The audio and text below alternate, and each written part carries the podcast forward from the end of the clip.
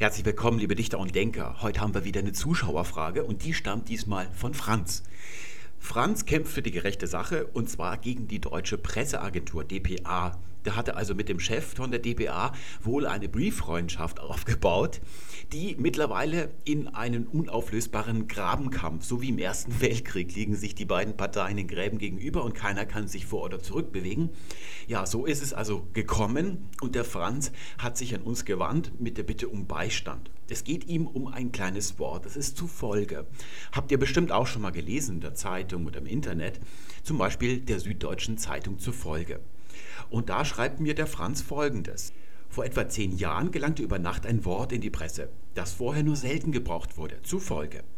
Danach hieß es nicht mehr nach einem Spiegelbericht oder wie die Welt berichtete hat oder gemäß einer Meldung der Zeit oder laut einem Bericht der Tagesschau. Man liest nur noch dem Spiegel zufolge oder der Welt zufolge. Jetzt fragen wir uns, was der Franz denn eigentlich an zufolge auszusetzen hat in dieser Verwendung, die er uns gerade gezeigt hat. Und das erklärt uns hier. Ich meine, dass das Wort zufolge nur dort stehen darf, wo das Wort infolge stehen kann. Zufolge darf also nur kausal verwendet werden. So jedenfalls das Vademekum der Neuen Züricher Zeitung, ähnlich auch die Duden-Grammatik. Dieses Vademekum ist wohl eine Stilfibel für die Redakteure eigentlich der Neuen Züricher Zeitung, kann man sich aber auch normal im Buchgeschäft kaufen oder bestellen. Das kommt eben aus der Schweiz. Ich weiß nicht, ob das in deutschen Buchhandlungen gelagert ist, aber das kann man sich bestellen. Der Chef vom Dienst der DPA ließ sich leider nicht überzeugen, dass diese Verwendung von zufolge falsch ist. Das Wort nahm seinen Weg durch die deutsche Presselandschaft auf ist diese Entwicklung mit Ihrer Hilfe noch zu stoppen. Also ganz sicherlich nicht mit meiner Hilfe. Also egal, was ich heute sage, glaube ich nicht, dass die Journalisten dann innehalten, sich am Kopf kratzen und ja, den richtigen Weg einschlagen, wie auch immer der ist, den kennen wir ja jetzt noch gar nicht. Bitte klären Sie mich und DPA auf. Also das kann ich gerne machen. Das Wichtigste, was wir heute tun werden, ist, dass wir uns anschauen, wie denn diese beiden Parteien zu ihrer jeweiligen Position, die sie jetzt einnehmen, gekommen sind. Also der Franz, der möchte, dass es kausal verwendet wird und anscheinend ist es bei der Neuen Züricher Zeitung auch so. Aber der Chef der DPA, als der größten deutschen Presseagentur ist es, glaube ich, der sagt, dass er es nicht machen will. Also nicht nur kausal, sondern der will es bei jeder Gelegenheit gebrauchen. Also der möchte sich am liebsten damit einreiben den ganzen Tag. Eine Sache müssen wir uns gleich vor Augen führen und das auch im Sinn behalten. Eine Presseagentur schreibt ja nicht für die normalen Menschen, ist also gar nicht an den allgemeinsprachlichen Sprachgebrauch gebunden. Die schreiben für andere Journalisten, es ist ein Meldungsdienst für Journalisten, also von Fachmann zu Fachmann. Und es ist dort üblich, einen Jargon zu entwickeln. So machen es ja auch die Ärzte und die Juristen. Wir finden im BGB ganz viele Ausdrücke, die gibt es draußen auch in der Allgemeinsprache. Also zum Beispiel ein normaler Bürger, wenn der von Mord spricht, meint er etwas anderes als ein Jurist. Auch die Polizei sagt nicht verhören, so wie es ein normaler Mensch tut. Ich bin bei der Polizei gewesen und wurde verhört, sondern die Polizei sagt vernehmen weil seit dem Dritten Reich sagt man nicht mehr so gerne verhören. In Deutschland ist das so, in anderen Ländern, Schweden zum Beispiel, sagt man das natürlich noch. Oder der Jurist spricht von Niesbrauch. Das ist ein Ausdruck, den gibt es gar nicht in der Allgemeinsprache, aber im BGB steht da drin und der ist genau definiert. Das ist eben der Vorteil am Jargon, dass man untereinander, unter Leuten, die vom Fach sind, so reden kann und weiß, wenn der andere Fachmann dieses Wort gebraucht, dann meint er das genau so, wie es definiert ist. Das ist in der Allgemeinsprache oft nicht so oder ein bisschen schwammiger. Und so kann natürlich die DPA sagen, wir benutzen zufolge und definieren es genau so, nämlich, dass es nur die Nennung einer Quelle nicht kausal sein soll. Was mit dem Kausalen überhaupt, was es damit auf sich hat, das werden wir uns dann gleich ansehen. Die Presseagentur muss sich allerdings klar machen, dass ja nicht nur viele ihrer Meldungen unbearbeitet in den allgemeinen Kreislauf gelangen, sondern dass auch die Journalisten weil es ein Massenberuf ist, in der Mehrheit es nicht schaffen, eine eigene Sprache zu entwickeln. Das ist also ganz selten, dass jemand wirklich gut schreiben kann, also eine eigene Sprache auch entwickelt und genau weiß, was er da tut, wenn er ein Wort gebraucht. Und da habe ich eben mal nachgeschaut unter Journalisten, die eine eigene Sprache haben, die da souverän sind. Also zum Beispiel im Blog von Stefan Nickemeyer. Da findet sich zufolge in diesem Gebrauch natürlich nicht. Es findet sich aber nur zitiert, aber nicht aus der eigenen Feder von Stefan Nickemeyer und auch von den anderen, die eine eigene Sprache haben. Da gibt es eben die Leute, die nicht eine eigene Sprache entwickeln können, die versuchen eher nachzuahmen, wie man sich so verhält als Journalist. Also wie klingt das, wenn ein Journalist redet? Das versuchen die sich also so ein bisschen äußerlich auswendig zu lernen, so wie ein Autist soziale Verhaltensweisen auch nur auswendig lernt, ohne sie zu verstehen. Und dann kann es eben sein, dass die das nachahmen. Und dann gelangt es in den allgemeinen Sprachgebrauch oder es, man liest es in der Zeitung, das kommt also durchaus vor Und da muss sich die deutsche Presseagentur natürlich schon fragen, ob sie das irgendwie verantworten kann. Weil im allgemeinen Sprachgebrauch, das werden wir gleich sehen, ist es tatsächlich so, wie der Franz behauptet. Wir dürfen beide Positionen nicht beurteilen, bevor wir sie nicht verstanden haben. Wir müssen also ergründen, wie sind die beiden Parteien zu ihrer jetzigen Position gekommen? Welches Motiv haben sie? Und da müssen wir uns anschauen, wie zufolge in der deutschen Sprache entstanden ist und was aus ihm geworden ist. Da finden wir irgendwann dann den Punkt, wo sich die beiden Wege in zwei oder der Weg in zwei aufteilt, in journalistischen Gebrauch und dann in den nicht journalistischen Gebrauch. Das können wir genau ausmachen, wann das geschieht. Und zwar viel früher, als der Franz jetzt vermutet. Im Mittelalter gibt es dieses Wort nicht. Das entsteht dann erst in der Kanzleisprache. Also Karl IV. ist dieser Meilenstein in der deutschen Sprache. Unter seiner Ägide fangen also die Kanzleien an, im Schriftverkehr untereinander eine Standardsprache zu kanonisieren, herauszuarbeiten. Das ist das Standarddeutsch, das wir heute sprechen. Das hat es vor Karl IV. so nicht gegeben im Deutschen. Und hier aus diesem Milieu der Kanzleisprache stammt dieses Wort auch. Das ist ein Behörden-, ein Bürokratenungetüm. Wenn heute jemand sagt, äh, Bundeszwangsfamilieneinvernehmungsgesetz, dann wissen wir, das hat sich jemand aus unserer Zeit ausgedacht.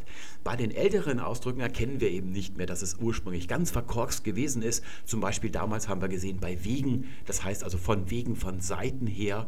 Das ist heute ein kurzes Wort, das ist eine ganz normale Präposition heute draus geworden. Und so ähnlich ist es fast auch schon bei zufolge.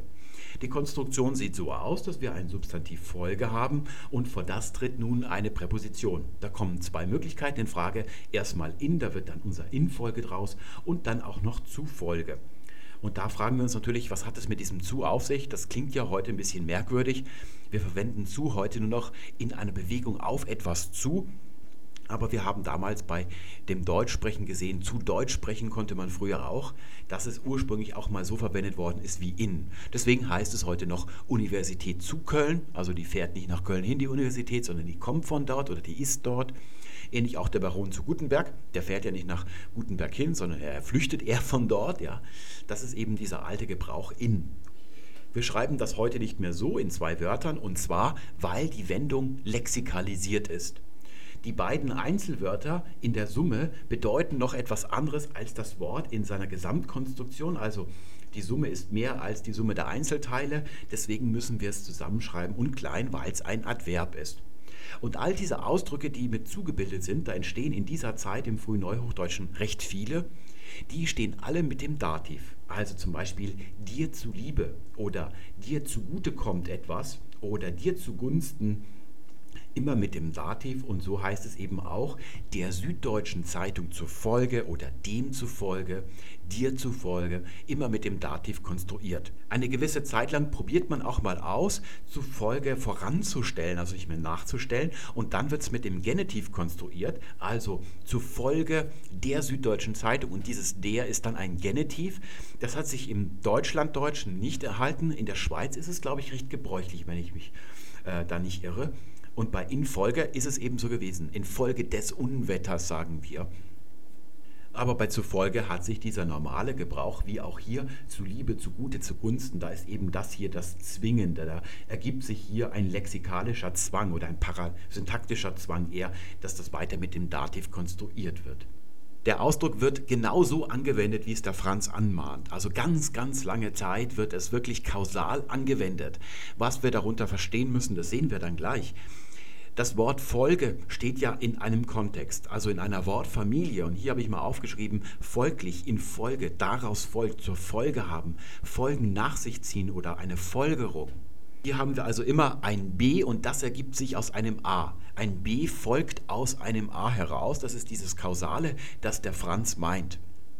Und dieses Kausale ist auch heute noch der allgemeinsprachliche Gebrauch. Das sehen wir zum Beispiel an demzufolge, hier mit einem Pronomen, also verkürzt.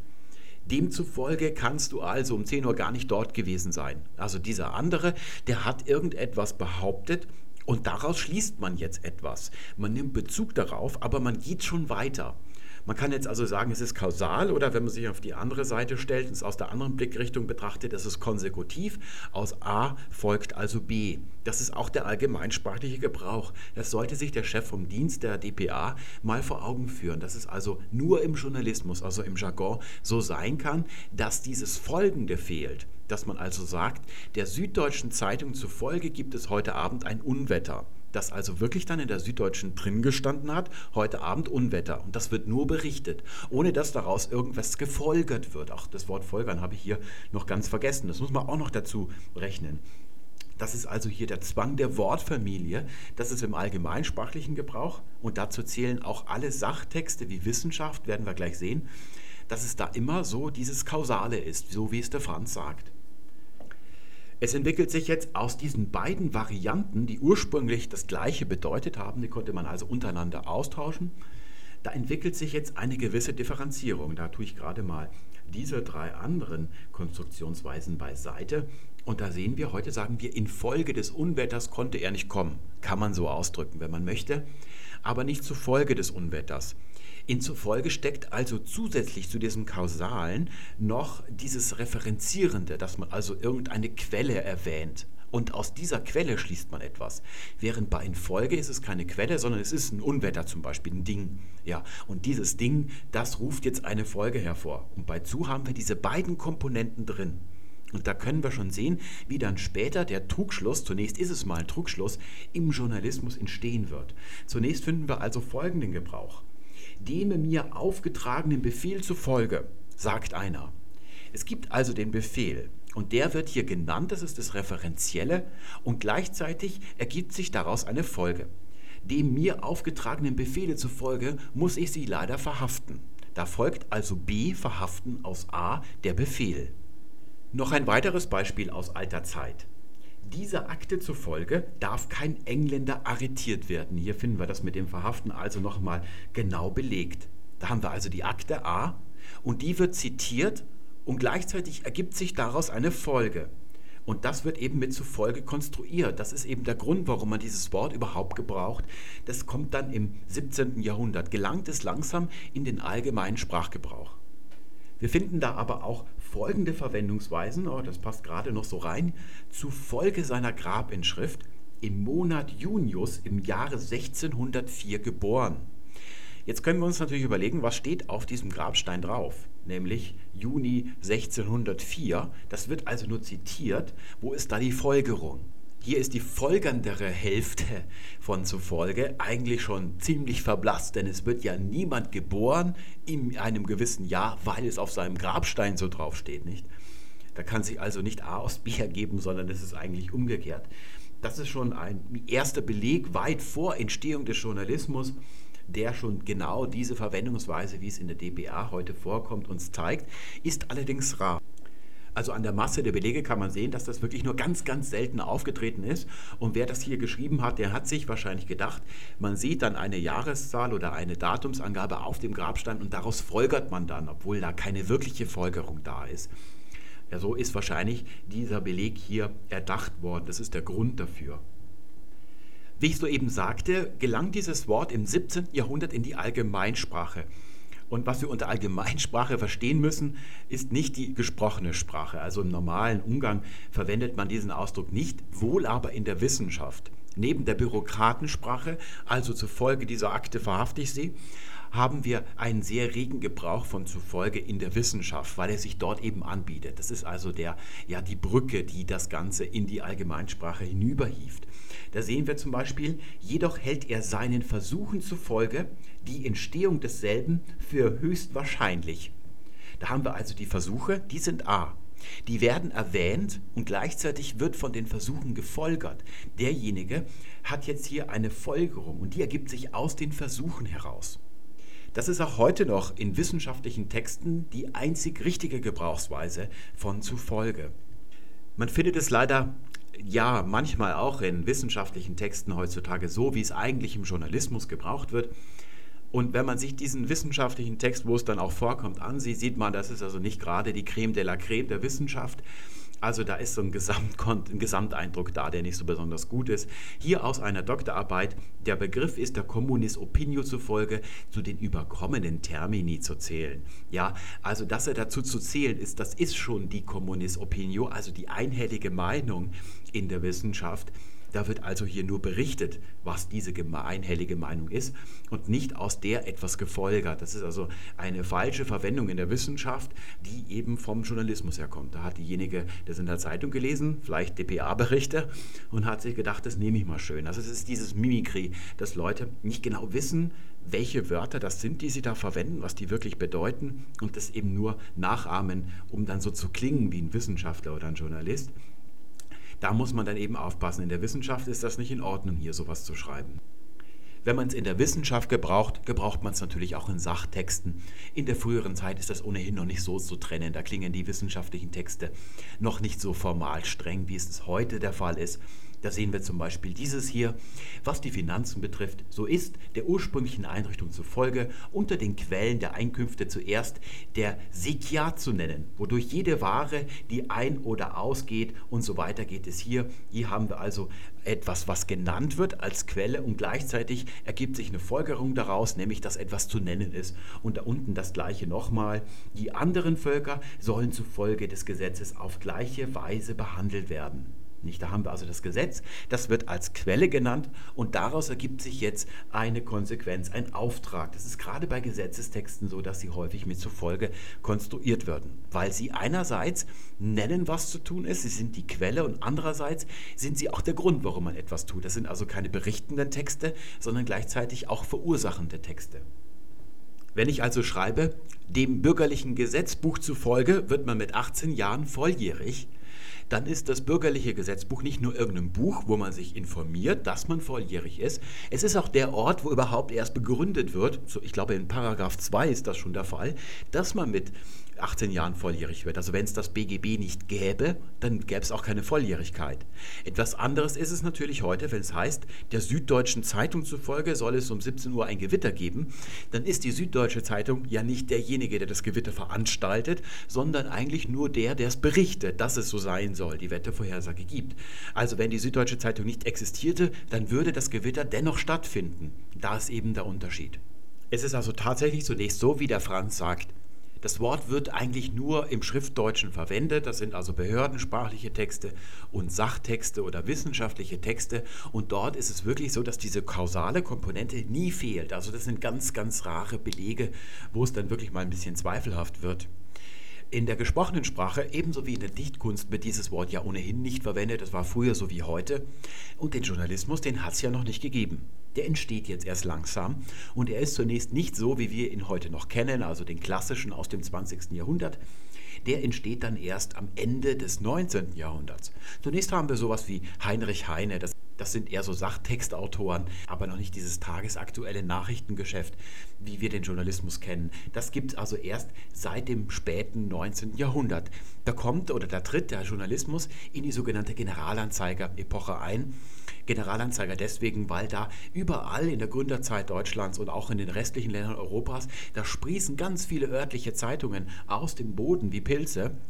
Und die heißen meistens Generalanzeiger und die erscheinen dann bald auch täglich. Also da entwickelt sich dieses richtige Nachrichtengeschäft.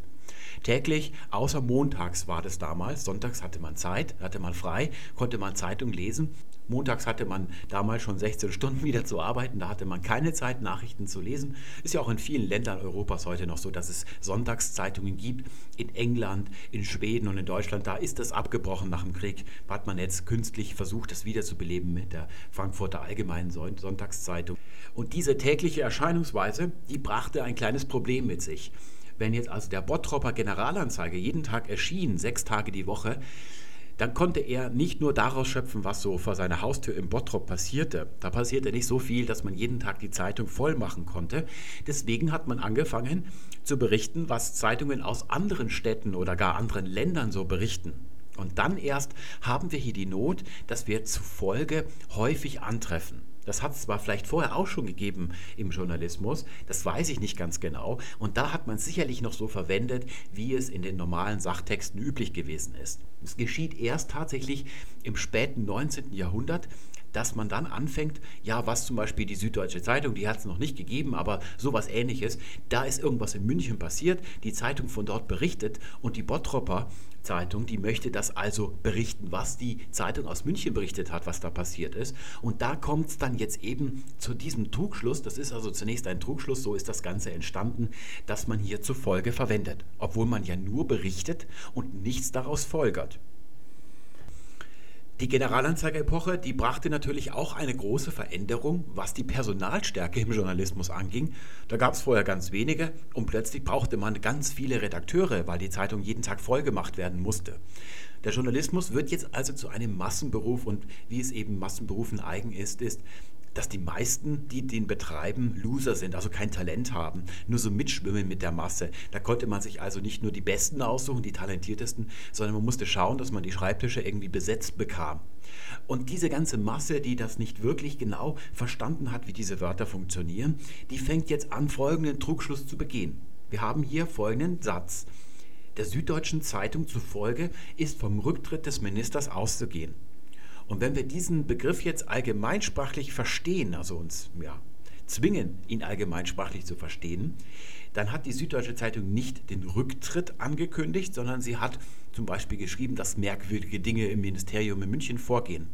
Und die vernimmt man nun aus der Süddeutschen Zeitung und daraus folgert man etwas, nämlich, dass der Minister zurücktreten wird. Das sind also irgendwelche ja, geheimen Tipps gegeben worden oder sonst was, dass der Minister sich mit dem Ministerpräsidenten getroffen hat und daraus wird das gefolgert.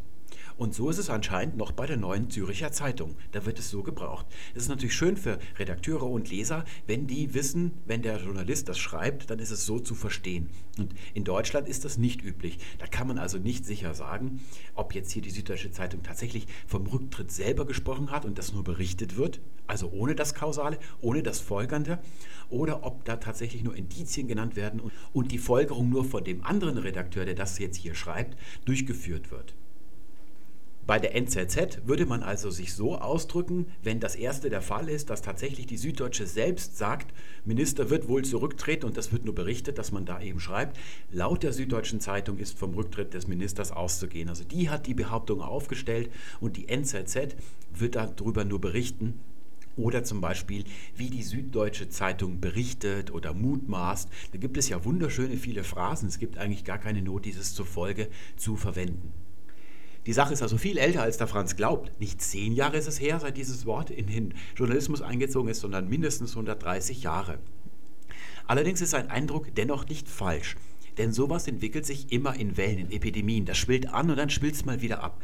Und das kommt daher. Stellen wir uns mal einen Journalisten vor am Ende des 19. Jahrhunderts. Dem fehlt es an Talent, der versteht nicht richtig, wie diese Wörter gebraucht werden. Er sieht, dass die guten Journalisten die gebrauchen zufolge. Manchmal. Jetzt versucht er herauszufinden, wann gebrauchen sie es denn? Und da erkennt er nur die Hälfte, weil ihm die geistigen Mittel fehlen, zu erkennen, dass da nicht nur das Zitieren, sondern auch das Folgern gegeben sein muss. Das erkennt er nicht. Und so ist er der Erste, der dieses Wort ja falsch gebraucht im Hinblick auf die Allgemeinsprache, wie es dort gebraucht wird. Und das erkennen wir auch heute noch. Das Lager ist im Journalismus nach wie vor gespalten. Ist also gar nicht so, wie ich am Anfang vermutet habe, dass es ein Jargonwort ist. Im Gegensatz also zum Niesbrauch unter Juristen. Da ist es wirklich genau definiert. Ein Journalist kann sich nicht darauf verlassen, ob die deutsche Presseagentur zufolge hier folgernd meint oder ob sie es nicht meint. Das ist also kein richtiges, genau definiertes Jargonwort, kein Fachwort unter Journalisten. Da finden wir eben Texte wie diesen hier, wo wir gleich viermal in so einem kurzen Abschnitt zufolge immer unkausal vorfinden. Dieser Text enthält sehr viele Merkmale von einem schlechten Text.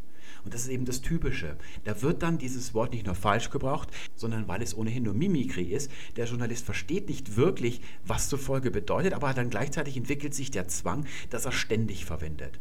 Da sehen wir im Kontrast eben Texte von Stefan Niggemeier zum Beispiel, den habe ich vorhin genannt als Vertreter der Creme de la Creme. Die Texte haben eine eigene Sprache, einen Sound. Da muss man gar nicht den Titel, den Autorennamen sehen. Da reicht eigentlich, dass man den Text liest und weiß, der ist von Stefan Niggemeier. Zudem sind die Texte nicht nur sprachlich so herausragend, sondern bei ihm sind sie auch noch richtig szenisch gestaltet, also inszeniert. Das sind richtige Geschichten, die ja richtig dramaturgisch aufgebaut sind. Also nicht nur wie hier sehen wir, wird einfach nur so runter erzählt. Ziemlich dröge ist das. Da sagt der eine was, dann sagt also der Posch, dann sagt eine gewisse Herr Schulte etwas und jedes Mal ist dieses zur Folge mit dabei. Das ist also ein Text, den man nicht so gerne liest. Also hat man keinen großen Spaß dran. Bei richtigem Gebrauch kann es ja nie vorkommen, dass in einem Text wirklich viermal nach Zufolge gegriffen wird. Weil wenn man es richtig gebraucht, dass sowohl die Quelle als auch die Folgerung daraus dabei sein muss, dann ergeben sich auch für einen Journalisten nur ganz wenige Gelegenheiten, wo er dieses Wort gebrauchen kann. Es gehört eigentlich zu den sehr seltenen oder selten vorkommenden Wörtern. Die haben eine ganz geringe Frequenz in Texten zufolge. Und da sehen wir hier eben so ähnlich wie vor Ort, ne, dass auch vor, naja, 15 Jahren hat es angefangen, dass sich das ausgebreitet hat und dann haben es plötzlich die Leute ständig sagen müssen. Also es war ständig irgend alles vor Ort. Es gab beim Klempner einen Vorortservice oder wenn irgendwelche Korrespondenten berichtet haben im Fernsehen, da haben die in jedem Satz vor Ort sagen müssen. Die konnten nicht anders. Das ist also nicht nur so, dass, das, dass die Sprache eindimensional wird, ist auch das Denken. Alle Gedanken münden immer in einem Vorortsein oder heutzutage im Wabern. Ja, das ist auch einer, der vor zwei, drei Jahren in den Leuten, die ja, in der Schnöselsprache, in den Leuten, die was auf sich halten und am Prenzlauer Berg wohnen, die haben ständig Wabern sagen müssen. Im Deutschlandradio war jeder zweite Satz, dass was gewabert wurde. Da wurde also der Gedanke schon in eine Bahn gelenkt, dass es nur im Wabern enden konnte. Das ist also, das ist immer, was ich nicht verstehe, wo ich immer fasziniert zuschaue oder zuhöre, dass Leute das nicht bemerken, dass jeder ihre Gedanken im Wabern ändert, nur weil sie diesen Ausdruck übernommen haben. Am Montag haben sie ihn noch gar nicht gekannt am Dienstag haben sie gehört. Und von da an, in dem Moment, ist es so, als wenn sie in einem Terrorcamp-Lager irgendwie einer Gehirnwäsche unterzogen worden wären, müssen sie ständig dann wabern oder vor Ort oder irgendwelche solche Sachen sagen. Und das sehen wir eben hier auch. Das ist ein ganz typisches Merkmal schlechter Texte, dass es dann eben so manisch gebraucht wird, weil die Leute es nicht verstehen und eben dieses Mimikry-Verhalten, dass es dann übertrieben ist, wenn man was nachahmt, dann ist man immer über, die Nachahmung ist immer übertrieben gegenüber dem Original. Das ist eigentlich das, was ich sagen wollte. Jetzt ist die Frage, ja, was soll man jetzt davon halten? Also welches Urteil soll man fällen für sich? Ja, also wenn man Leser ist oder wenn man Redakteur ist, also soll man es über sich ergehen lassen, dass manche Journalisten das so gebrauchen oder soll man wieder Franz zum Kampf blasen? Ich weiß es ehrlich gesagt nicht. Aber hier mal eine Erwähnung, eine sehr frühe Erwähnung dieses komischen Gebrauchs im Journalismus bei Gustav Wustmann in den Sprachdummheiten. Das ist hier zwar die 13. Auflage, die ich zitiere, weil ich die erste nicht habe. Die erste stammt dann wirklich aus dem späten 19. Jahrhundert, also in der Jahrhundertwende, da wurde das Buch ursprünglich mal geschrieben und da wird tatsächlich über diese Wendung schon etwas gesagt. Das ist also der Beweis, dass er schon über 100 Jahre alt ist. Im Nachrichtendienst hat sich das Umständliche zufolge über Gebühr eingebürgert. Warum geht es nicht mehr an zu sagen, nach Pariser Blättermeldungen herrscht dort starke Aufregung? Zwar fehlerhaft ist zufolge nicht, wie manche Gelehrte meinten, also ich zum Beispiel, die da übersahen, dass das Wort den eingeschränkten Sinn, wenn man folgen will, ganz gut vermittelt, aber es haftet ihm nun einmal ein unfrischer Beigeschmack an. Also das ist Quatsch. Das sollte man nie machen, dass man ad hoc dann irgend so eine Deutung an den Haaren herbeizieht, die völlig dem Gebrauch dieser ganzen Wortfamilie, hier sehen wir, eigentlich widerspricht. Also kein Zeitungsleser würde sich das denken, wenn man folgen will. Der übernimmt das zwar, aber nur, weil er es dauernd liest und dann irgendwie den Kontext erkennt. Also die Begründung oder die Legitimation von Herrn Wustmann, die ist Unsinn. Man kann es dadurch legitimieren, dass man sagt, wenn die Journalisten untereinander sich einigen, dass sie dieses Wort als Jargon so speziell definiert gebrauchen, dann dürfen sie das. Da ist überhaupt nichts dagegen zu sagen. Es ist jetzt auch keine Schwächung, dass es sich da kein einheitlicher Gebrauch ergeben hat unter den Journalisten, weil der Unterschied zu den Ärzten und Juristen folgender ist. Das ist ein Fach, was man ganz lange studiert und man beendet es mit einem Staatsexamen. Da wird also von Anfang an der richtige Gebrauch der Jargon sprachlichen Wörter, der wird einem beigebracht. Der Journalismus hingegen, der ist ein offener Beruf, also ein Durchlaufberuf. Da kommen welche von der Seite rein und dann gehen sie vielleicht auch wieder. Und da kann sich auf gar keinen Fall so eine ganz präzise Definition durchsetzen. Deswegen kann sich da auch nicht so ein Jargon genau entwickeln. Da werden wir also immer dieses gespaltene Lager haben. Das kann man also durchaus als Legitimation gelten lassen, aber nicht das, was der Herr Wustmann sagt. Wir sagen zum Beispiel, ich bin krank und der andere sagt dann, demzufolge kommst du also nicht. Da ist immer dieses, diese Folgerung ist immer mit dabei. Allerdings, und das möchte ich jetzt dem Franz als Abschluss noch mit als Denksportaufgabe auf den Weg geben, sagen wir ja nicht im Alltag, demzufolge kommst du also nicht. Ich hole diese Wendung gerade mal her. Wir sagen, ich bin krank. Und der andere sagt, dann kommst du also nicht. Und jetzt ist die Frage an den Franz, warum steht da dann? dann ist doch eigentlich ein Adverb oder vielleicht auch eine Konjunktion, die ein zeitliches Nachher ausdrückt. Dann machte er dies, dann kochte er, dann ging er ins Bett und so weiter. Wieso steht jetzt hier auf diesen Satz als Einleitung für die Folgerung, dann kommst du also nicht? Darauf wird man keine Antwort finden, wenn man die Geschichte von dann nicht kennt.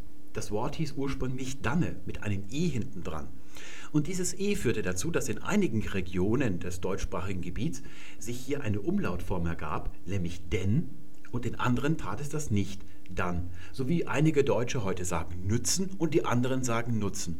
Die beiden Wörter, die beiden Varianten, die rein lautlich sind, die unterscheiden sich nicht. Aber bei anderen Varianten, da hat man das gemacht. Zum Beispiel drucken und drücken. Das sind ursprünglich auch nur zwei Lautvarianten und da hat man das eine anders definiert. Nämlich das Drucken wurde nur für das Drücken der Buchstempel auf Papier verwendet und das andere, das Drücken, das konnte man auch, wenn man eine Tür aufdrückt, weiterhin verwenden. Und so ähnlich ist es auch hier geschehen. Wir haben dann, das ist eigentlich zeitlich danach, und dann haben wir denn, das ist ausschließlich begründend. Das ist nämlich der Lauf der Dinge und der ist ganz besonders effektiv in der deutschen Sprache weil die eine große Liebe dafür hat, irgendwelche logischen, genauen logischen Zusammenhänge ausdrücklich zu formulieren, wo andere Sprachen es allein durch ein und oder sowas, zwei Gedanken durch und, zwei Aussagen einfach nebeneinander platzieren und es bleibt dem Leser überlassen, ob er da einen kausalen Zusammenhang erkennt oder nicht. Im Deutschen wird dann wirklich eine ausgesprochen kausale ja, Verknüpfung darin, dazwischen gestellt, wenn es eine ist, wenn sie anzunehmen ist. Und da können wir Folgendes erkennen. Dieses Danne hatte ursprünglich das zeitliche Zusammenstellen. Erst das erste, dann das zweite. Das kann zusammenhängen, das muss aber nicht. Und diese Komplexität, also diese Offenheit der Wahl, die wurde dann vereinfacht. Das ist der Trend, der immer passiert. Es wurde dann das eine Wort ausschließlich kausal und das andere wurde dann ausschließlich temporal gebraucht. Aber wir sehen, dass das Ganze hier ursprünglich, diese ursprüngliche Zweigesichtigkeit dieses Wortes, die erkennen wir eben in manchen Gebrauchsweisen hier noch drin. Und so ist das eben sehr häufig bei solchen Ausdrücken, die sowohl Zeitlichkeit, aber eventuell aus dem Kontext auch Kausalität ausdrücken können, zum Beispiel bei weil. Da sehen wir, wenn wir uns dieses Wort ansehen, das kann ursprünglich nicht so kausal gewesen sein, wie es heute ist, weil da die Weile drin steckt. Ursprünglich waren dann also zwei Handlungen. Die eine während die andere verstreicht, hat also stattgefunden. Da konnte man jetzt was Kausales sehen oder nicht und das ist den Leuten auf die Dauer zu kompliziert. Sie vereinfachen es dann immer auf das Ausdrücklichere, auf das Spezifischere und genauso ist es auch bei Zufolge passiert. Noch hier ein weiteres Beispiel, damit ihr seht, dass das also ein ganz genereller Trend im Deutschen ist, als. Ich kann zum Beispiel sagen, als es zu regnen begann, ging er wieder ins Haus. Und da hätte man früher tatsächlich den Regen nur als zeitliche Markierung angesehen. Aber wir heute würden es so verstehen, dass er ins Haus geht, weil es anfängt zu regnen. Er möchte nicht nass werden. So deuten wir diesen Satz. Das ist aber auch noch nicht so alt. Ursprünglich hätte das einfach nur sein können, das ist der Zeitpunkt, wo er reingeht. Und der Grund kann ein anderer sein. Zum Beispiel, weil die Sportschau anfängt. So sehen wir also, dass die Sache nicht so einfach ist. Und ich kann schon voraussagen, dass dieses zufolge so gebraucht werden wird in 20 Jahren ausschließlich, wie es jetzt die DPA gebraucht, weil wir jetzt auch viele, viele neue Menschen haben, die in den Journalismus drängen oder ins Bloggen. Und da fehlt eben diese, ja, geordnete Ausbildung, die es bei Ärzten oder Journalisten gibt für ein Berufsjargon, die werden das durch Nachahmung erfahren und da kommt es eben darauf an, welche von diesen Gebrauchsweisen die häufigere ist, die sie erkennen und was sie da für Schlüsse draus ziehen. Und da kann ich aber sicher sagen, wenn wir in 20, 30 Jahren zufolge immer nur ohne dieses Kausale mit dabei haben, das sollte sich der Franz überlegen, ob er diesen Kampf weiterführen will. Ich kann nicht sagen, was ich da als endgültige Beurteilung abgeben würde. Auf keinen Fall. Und das seht ihr hier an dieser Spalte hier. Gibt es irgendwas, was man aufhalten könnte? Also selbst wenn man sich zusammentäte, also einen Zufolgeverein gründen würde, würde uns das nicht gelingen, das aufzuhalten. Damit verabschiede ich mich für heute. Ich wünsche euch alles Gute. Bis zum nächsten Mal. Tschüss.